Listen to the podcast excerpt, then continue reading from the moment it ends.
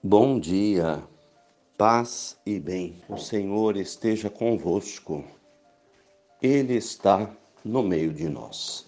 Evangelho de Jesus Cristo, segundo Lucas, capítulo 1, versículos 26 ao 38. No sexto mês, o anjo Gabriel foi enviado por Deus a uma cidade da Galiléia chamada Nazaré a uma virgem prometida em casamento a um homem chamado José, da família de Davi.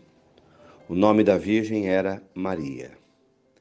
Entrando onde ela estava, o anjo lhe disse: Alegre-se, cheia de graça. O Senhor está com você. Ao ouvir isso, Maria ficou confusa e se perguntava o que esta saudação queria dizer. O anjo lhe disse: Não tenha medo, Maria, porque você encontrou graça junto de Deus. Você ficará grávida, dará à luz um filho e lhe dará o nome de Jesus. Ele será grande, será chamado Filho do Altíssimo. E o Senhor Deus lhe dará o trono do seu pai Davi. Ele reinará para sempre sobre a casa de Jacó, e seu reinado não terá fim. Maria disse ao anjo: Como acontecerá isso, se eu não vivo com nenhum homem? O anjo lhe respondeu: O Espírito Santo virá sobre você, e o poder do Altíssimo a cobrirá com a sua sombra.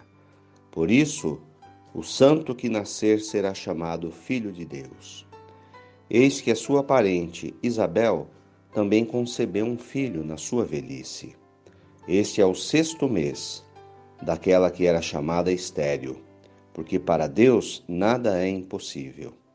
Então Maria disse: Eis a serva do Senhor, faça-se em mim como você me disse. E o anjo a deixou. Bem, amigos e irmãos, estamos aqui iniciando mais um dia de nossas vidas já chegando no final de semana, neste sábado, nos recolhendo em oração, elevando o nosso coração, o nosso pensamento ao Pai, colocando em Suas mãos as nossas vidas, as nossas famílias, as alegrias que temos, as preocupações que se abatem sobre nós. E neste momento a palavra de Deus vem para nos alimentar. E hoje com a história do anúncio do anjo a Nossa Senhora, de que ela estaria recebendo uma missão, estaria sendo convidada a ser mãe de Jesus. Então, eis a questão, a missão que Deus nos dá. Entender na vida da gente qual é o propósito da nossa vida qual é a nossa missão? O que Deus quer de mim? O que, eu estou fazendo aqui? E o anjo então lhe disse que ela havia sido escolhida para isso. Mas ela ficou confusa e disse: Mas eu não sei como que eu vou fazer isso?